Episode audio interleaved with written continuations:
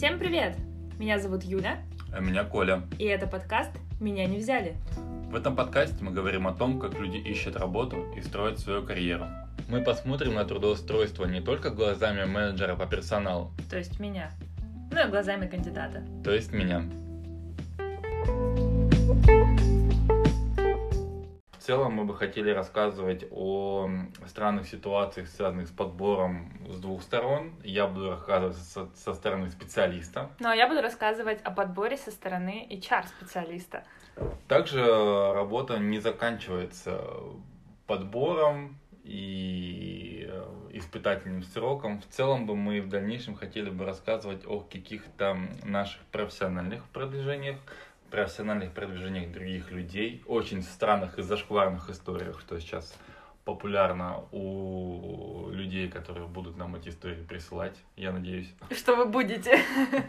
Хочется рассказать о том, как возникла идея записать этот подкаст. Все было достаточно тривиально. Эта идея появилась где-то полгода назад, а, когда мы сидели, пили вино и обсуждали всякие странные, забавные, сложные, интересные истории с нашей работы. Я отмечу, что это было всегда разное вино, поэтому истории тоже всегда были очень разные. Иногда грустные, иногда веселые, иногда печальные. Спустя полгода мы пришли к тому, что надо взять и записать. Могу рассказать о себе. В подборе я уже лет пять. Подбор я пришла из маркетинга, и я пришла работать в федеральную компанию, где преимущественно проходит масс-подбор. То есть каждый день к тебе приходит порядка 40 человек, кандидатов, которые ищут работу, которые хотят у тебя работать, и ты принимаешь решение, слушая удивительные, невероятные истории всех этих людей. Мне кажется, не всегда искренние, но вполне вероятные. Назовем это удивительными, но вполне вероятными, да. Да, Ну, естественно, такие истории всегда хочется обсуждать, э, хочется обсуждать, делиться этим не только с коллегами, но и с друзьями, чем мы, собственно, и занимались эм, за бокалами вина.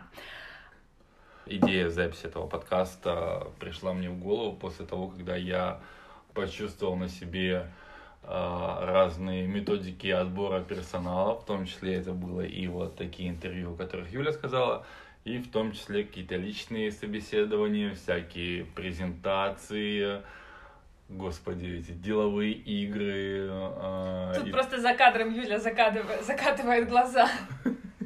Ну, правда, со стороны кандидата это выглядит не так клево, как, возможно, себе это представляет HR. Вот, собственно, поэтому в нашем подкасте будет два мнения. А что мы сегодня обсуждаем? А, сегодня мы рас- рассуждаем на тему, кто такие чары и зачем они нужны. По-моему, это у нас было в плане написано. Да, блин, вот ты можешь план открыть? Что там в плане вообще написано? Кстати, если вы производитель вина и хотите стать нашим спонсором, э, контакты будут ниже. А, да, пока мы не расскажем, какое винишко мы пьем.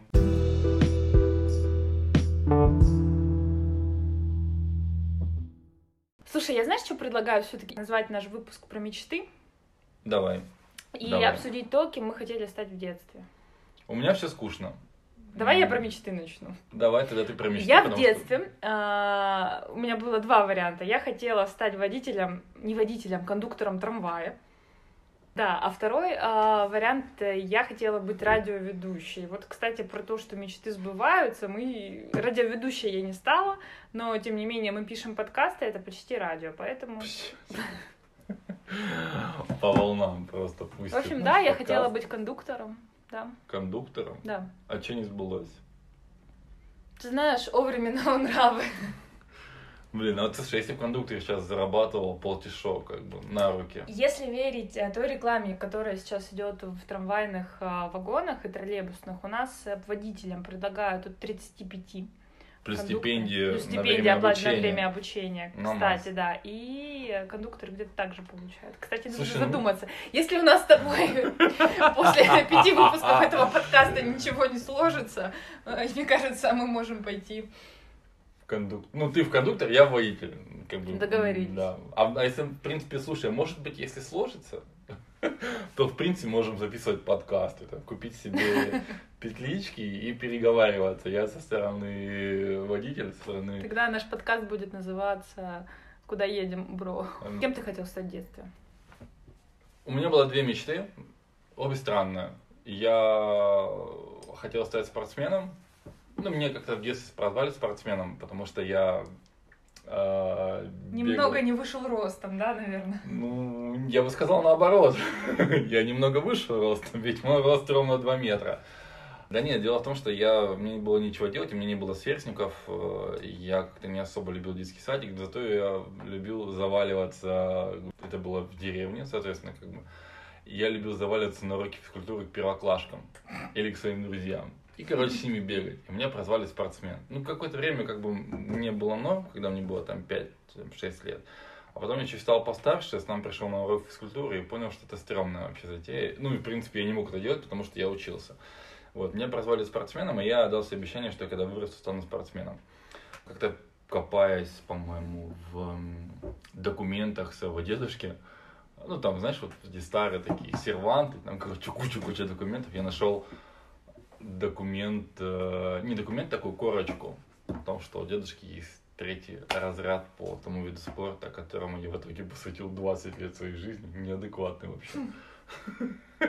Еще не видел другого такого неадекватного, который 20 лет подряд чем-то занимался. Он был третий разрядником, я подумал, что если бы к нам пришел тренер по этому виду спорта, я бы обязательно пошел. Вот, ну и добился успехов. Я думаю, как-нибудь мы отдельно это обсудим. Будет отдельная выпуска на тему того, как происходит подбор персонала в спорте. Потому что я же как бы кручусь в этих кругах, поэтому это будет отдельная тема для выпуска по поводу подбора персонала в спорте, как вообще подбирают игроков. Вот, а вторая мечта, тогда было очень модно по телевизору слово аналитик. Ну, то есть оно было такое, представь, это было какие-то, сколько мне, то есть где-то так, плюс-минус. Какие там, 90-е Ну по да, телевизорам, 95-й какие-то ки- дяди, сидя в костюмах, а, показывают какие-то таблицы, цифры и... Да, и они говорили, типа, «М, наши аналитики, я думал, блин, аналитики, это, наверное, что-то крутое. Небожители какие-то. И я хотел стать аналитиком. Ну, собственно, так все случилось. Постепенно я стал аналитиком. Сейчас я им и работаю. И вот э, на текущий момент э, вопрос, который меня гложет, это типа, а дальше что? Куда дальше идти, если ты аналитик?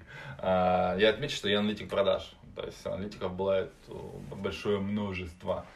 То есть там типа веб-аналитики. Слушай, а так может быть нужно стать тем дядей для детей, которые сейчас смотрят телевизор или слушают, э, читают интернет, и чтобы они тоже слышали слово аналитика, хотели им стать.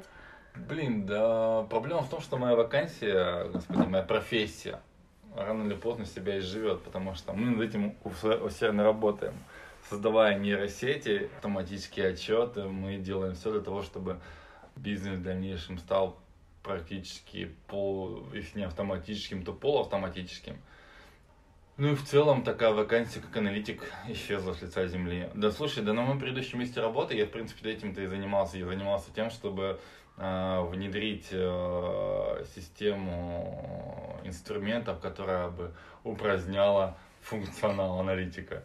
Поэтому ты поменял место работы. Да, ну блин, ну потому что я не хотел в какой-то момент оказаться за бортом, как бы, да, там с тремя выплатами месячными по зарплате, но как бы лучше, знаете ли, синица в руках, чем три оклада в небе. Ну, потому что деньги очень быстро заканчиваются. Я поэтому...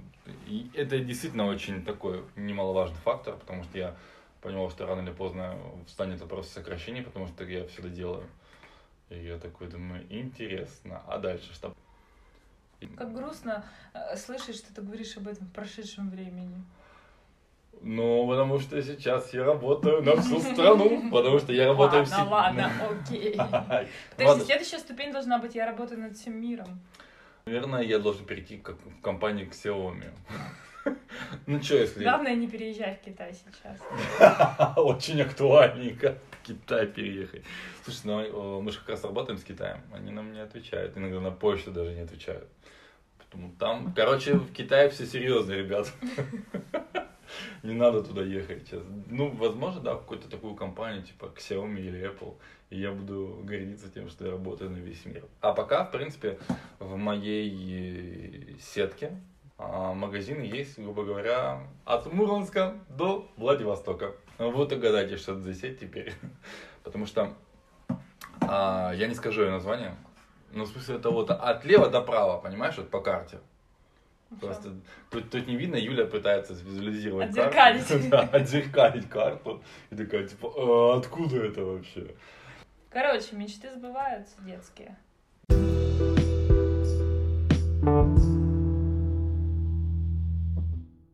Нам нужно в целом поговорить о том, кто такие HR. Вот э, просто я объясню, э, я же как бы работаю в разных компаниях. И HR это не всегда, то есть чувак, который занимается там, подбором персонала. Давай так, ты знаешь, как расшифровывается HR?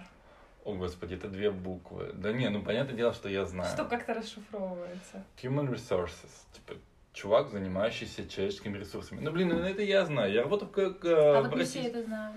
Ну, я же об этом тебе говорю, что нужно рассказать, потому что не все это знают. Типа, чувак, который... Я работал просто в российской компании. Сорян. Чуть чай не свалил. Я работал в международной компании, в российской компании, в маленькой российской компании, в средней российской компании. Я работал вообще отгрузчиком на складе, ты понимаешь? Поэтому э, я могу тебе сказать, что э, люди не всегда воспринимают э, HR так, как э, его надо воспринимать. Люди очень часто воспринимают HR как девочка, которая заполняет трудовую. Понимаешь? Вот здесь я, наверное, дам комментарий о том, что HR это очень многогранная э, сторона профессии, и скорее это даже обобщенный термин, потому что HR э, это и э, подбор, это и обучение, это и адаптация, и удержание сотрудников, и взаимодействие с бизнесом, то есть заказчиком а, по стратегическим целям и планированию. То есть не всегда то та девочка или тот мальчик, к которому ты приходишь на собеседование, а, является полноценным HR. То есть это может быть простой рекрутер, в чьи задачи входит только а, проводить собеседование, интервью и отправлять кандидатов на дальнейшие этапы.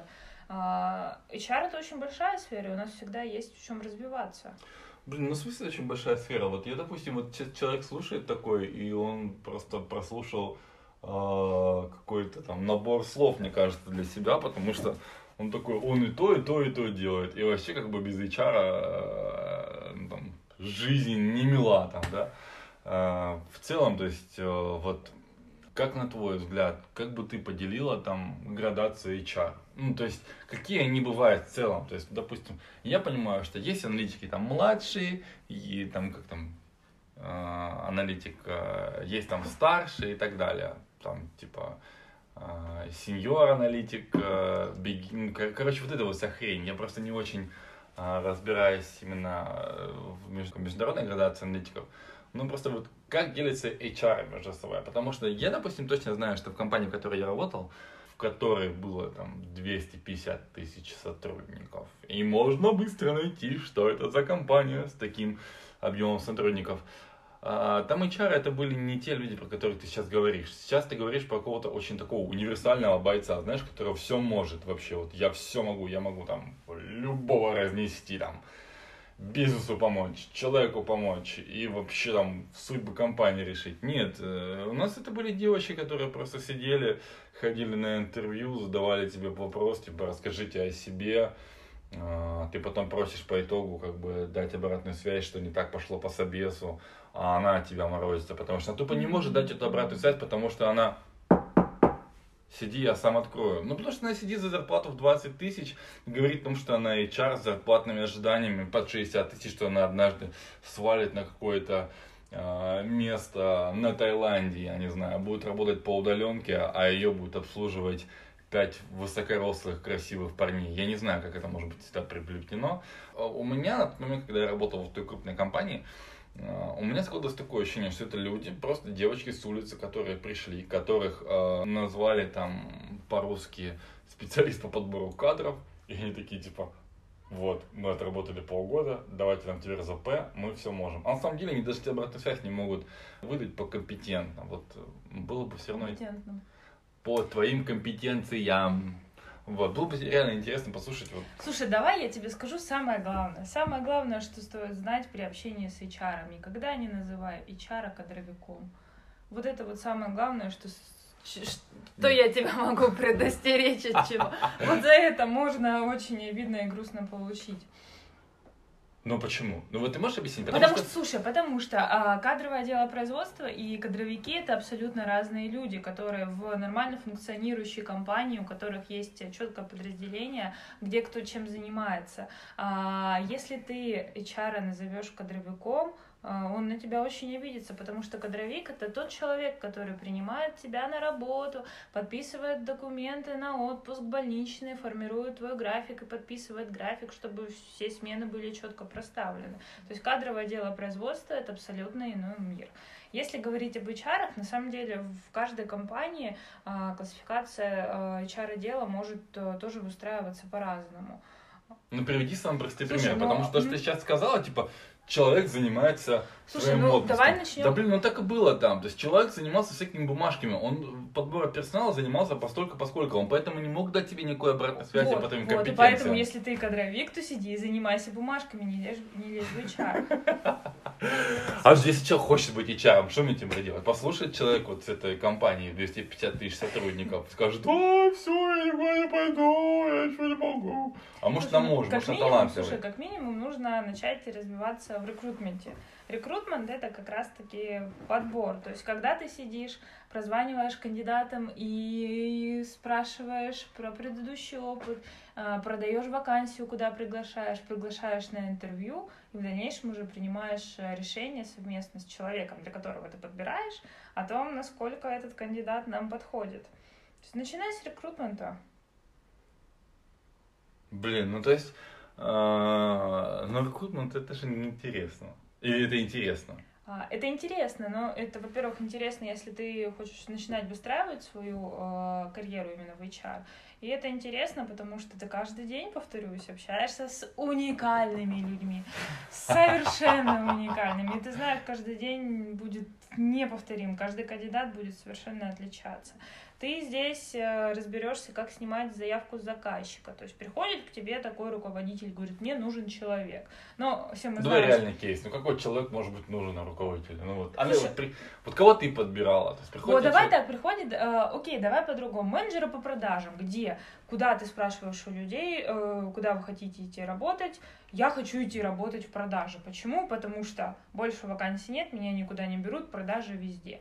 А, ты как руководитель, э, допустим, что ты руководитель, ну, там, да, да, допустим, я косвенно был связан с продажами. Ты приходишь ко мне и говоришь, что мне нужен специалист по продажам.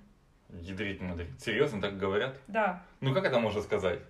Ну, ты приходишь, ты создаешь заявку на подбор. Ну, блин, ну как это специалист по продажам? Ну, вот, я, и тут вот вопрос, и тут вопрос, что значит снять заявку на подбор? Если ты просто придешь и скажешь, что мне нужен специалист по продажам, развернешься, уйдешь, и у нас с тобой диалога не состоится, то тут, как говорится, без внятного ТЗ и результат ХЗ.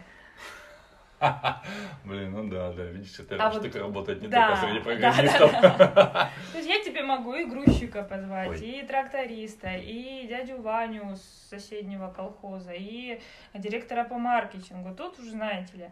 А, и тут как раз-таки задача рекрутера снять заявку, чтобы понимать, какой человек... Так и надо директору по маркетингу, чтоб ты шел в продаже работать. Чтоб ты понял, что Чтоб ты понял, что это такое, когда ты свои маркетинговые стратегии делаешь. Есть какие-то менеджеры по продажам. Чтоб ты понял все это, зараза такая. И тут как раз я, как э, там, специалист, который с тобой общается, который будет приводить к тебе людей, спрашиваю, какими качествами должен обладать твой сотрудник, а сколько он будет у тебя получать, сколько, чтобы кандидат с зарплатными ожиданиями 100 тысяч не пришел на зарплату 27.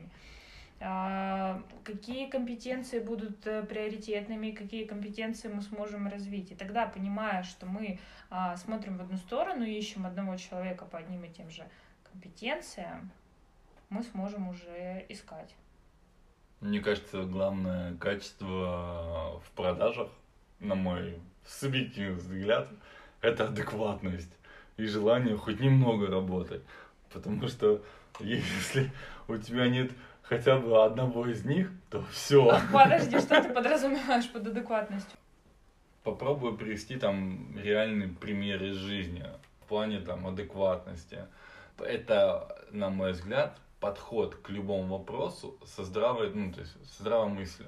Ну, я... Что такое здравая мысль в твоем понимании? Здравая мысль – это усредненная мысль человека, которая не стоит на учете психдиспансере. Я бы так это назвал. Ну, потому что блин, какой бы пример такой привести? А, на тему адекватности, адекватности, адекватности.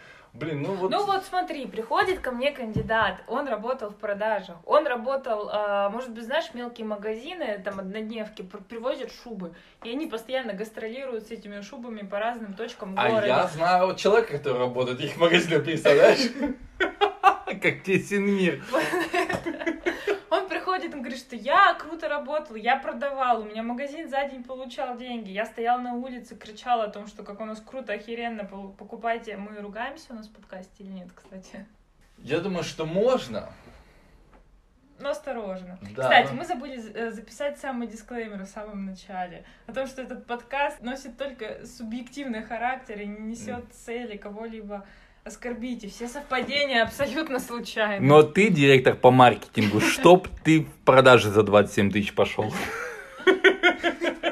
Чтоб ты понял, каково это, блин, вывозить твое все. Вот, и он стоит, он говорит, то, что он брал за шкирку этих людей, притаскивал на шубы, говорил им, что сегодня эта шуба стоит не сотку, Тебе а 99. нужна шуба. И такой, ну блин, ну сейчас же плюс 40, мы в Краснодаре где-нибудь или в Сочи, блин, вы что, офигели, что ли, я не нужна К концу шуба. выпуска наш анонимный подкаст становится. Да, да, да, блин, типа, блин, реально же на улице жара, лето, какое шуба, Ну и что, адекватно? Ну нет.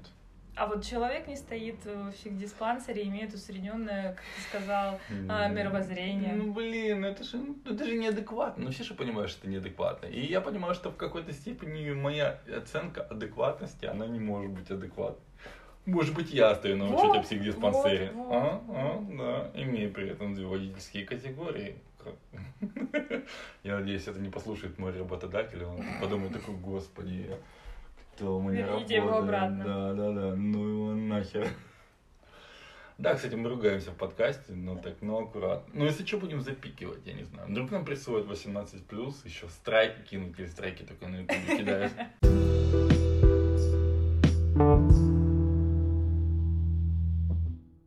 все-таки у градации HR мы так и не добились. Э, вот, а, то есть про рекрутмент, то есть есть человечек, который просто занимается подбором. Дальше, когда новый сотрудник приходит в компанию, его нужно адаптировать.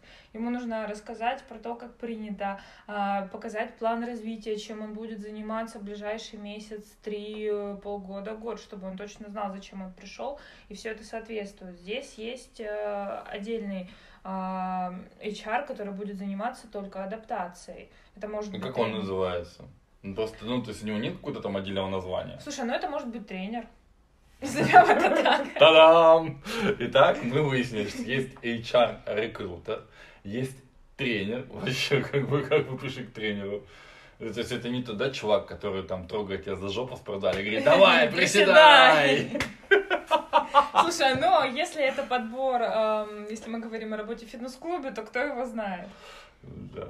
А ты когда-нибудь тебя тренер трогал за ягодицы? Я никогда не пользовалась услугами тренера. Ну вот, попользуйся потом. Если мы об одном и том же. Я о том, который спортзале, я не знаю, ты о ком. Нет. Ну ладно. А, это уже харасмент. Тут уже мы точно получаем. Я не знаю, что такое харасмент. Все, я не знаю, что такое харасмент, поэтому мне когда скажут, я скажу, что, ребята, это харасмент. Скажу, я не не моя, я вообще не розумію, що ви кажете, приехала с Украины, не поступила, все делать не знаємо. Можно говорить, э, к HR также относятся люди, которые работают внутренними коммуникациями. То есть э, газетка корпоративная, корпоративный сайт, Горячая кукуруза, пиво, раки. Это вы получите на 23 февраля, если девочки сдадут по 300 рублей.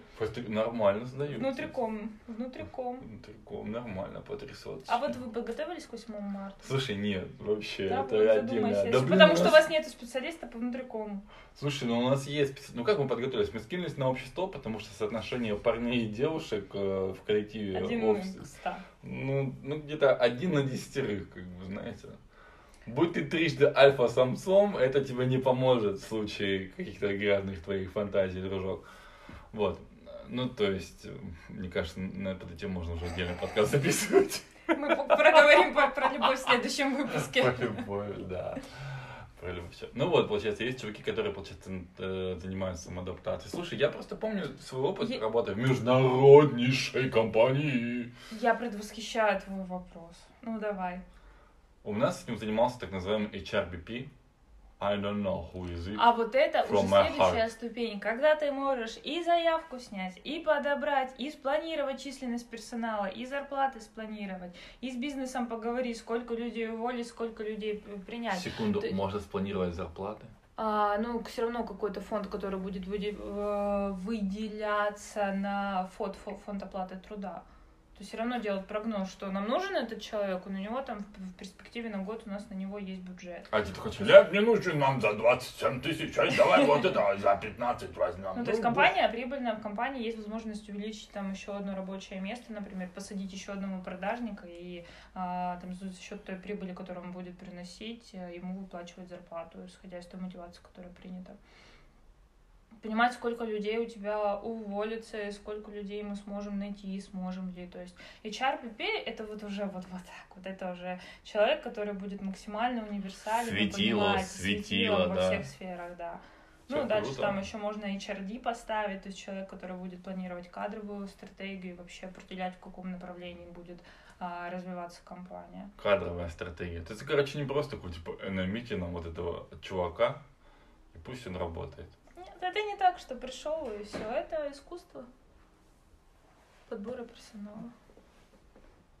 И чё? Ты понял?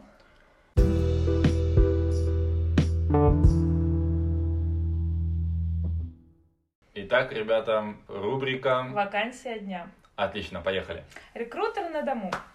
Средняя зарплата на данной позиции составляет 35 355 рублей, а максимально возможная 45 тысяч рублей. Работа только с горящими пирожками зачеркнута, с горящими входящими кандидатами.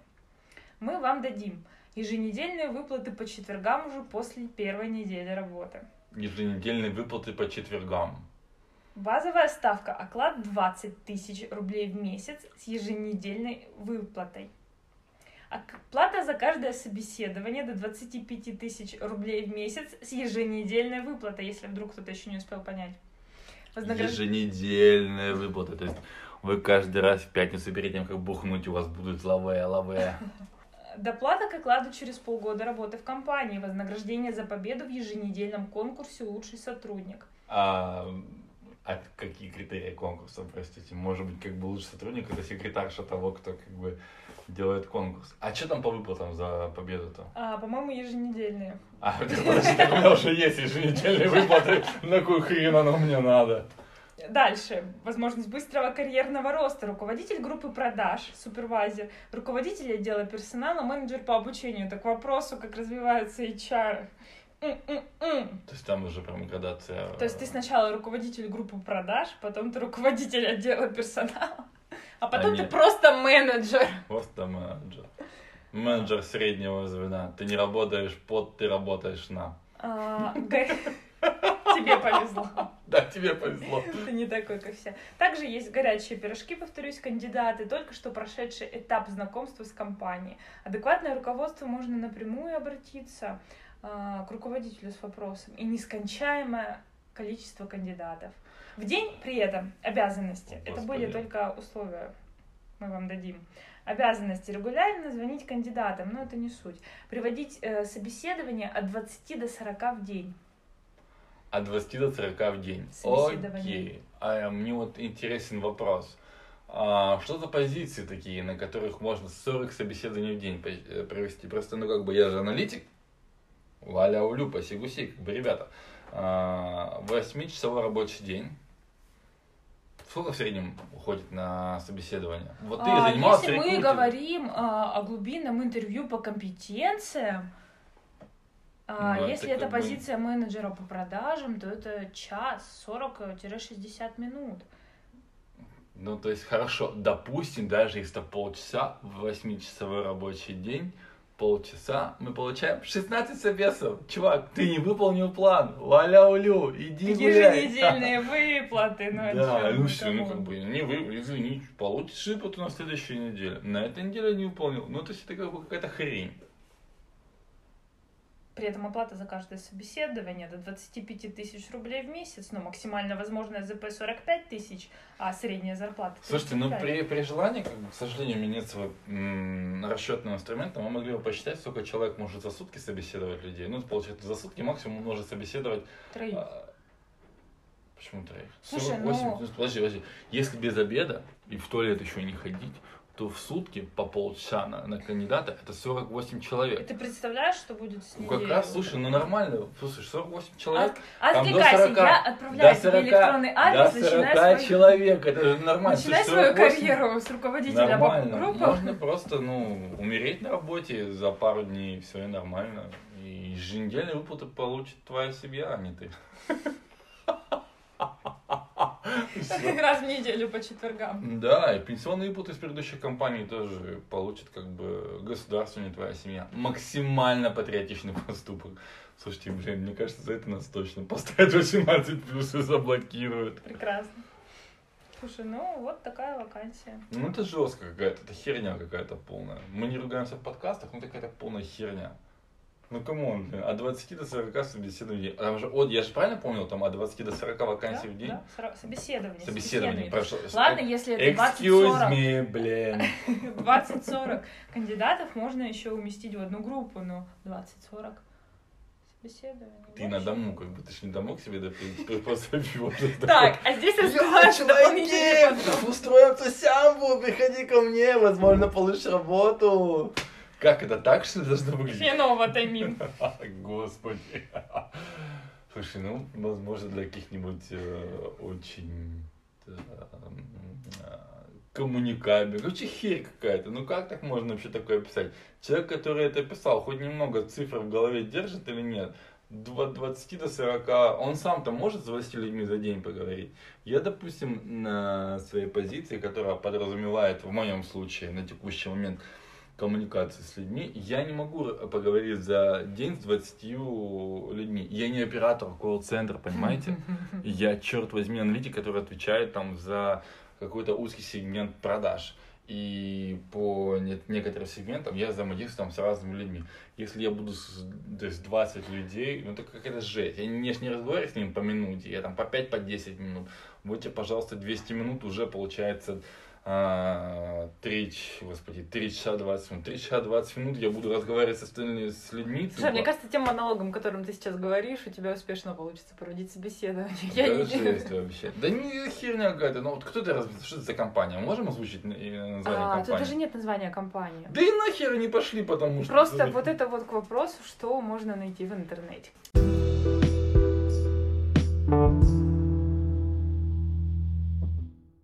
На одном из тренингов а, подошла девочка HR, которая работала в японской компании, сказала, а знаете, как будет HR по-японски? Ну, в общем, чувак не знал. HR — это англоязычная аббревиатура. А, Японцы и китайцы в таких случаях делают хитро, подбирают иероглифы, которые похожи по звучанию, ну, не могут усилить английский. А, то же самое и с именами. Смысл это совсем другой. Если кто-то а, нравится, будет красиво. Если не нравится, тогда сорян, ребята, вам не повезло. А, например, когда в 90-х наш министр, а, товарищ Бакатин, а, посетил Японию, его фамилию перевели как Бакатян, что в переводе означало маленький дурачок. Ну, для Возможно, сравнения... это было недалеко от правды. Да. А, для сравнения, а, тот, кого нельзя называть, и директор нашей страны означает это как генерал. Так вот, HRD. HRD, так сказать, нашей страны. А, так вот, по-японски HR а, передаются иероглифами, которые называются ичиару, что в переводе означает твои предположения. Я не знаю. А, много секса. А, Ага.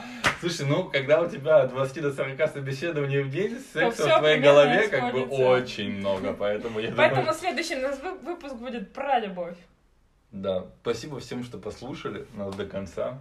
Подписывайтесь, ставьте лайки, Э, жмите на колокольчики, колокольцев, как говорится. Бубенцы. Да, да, да. Присылайте. Бубенцы.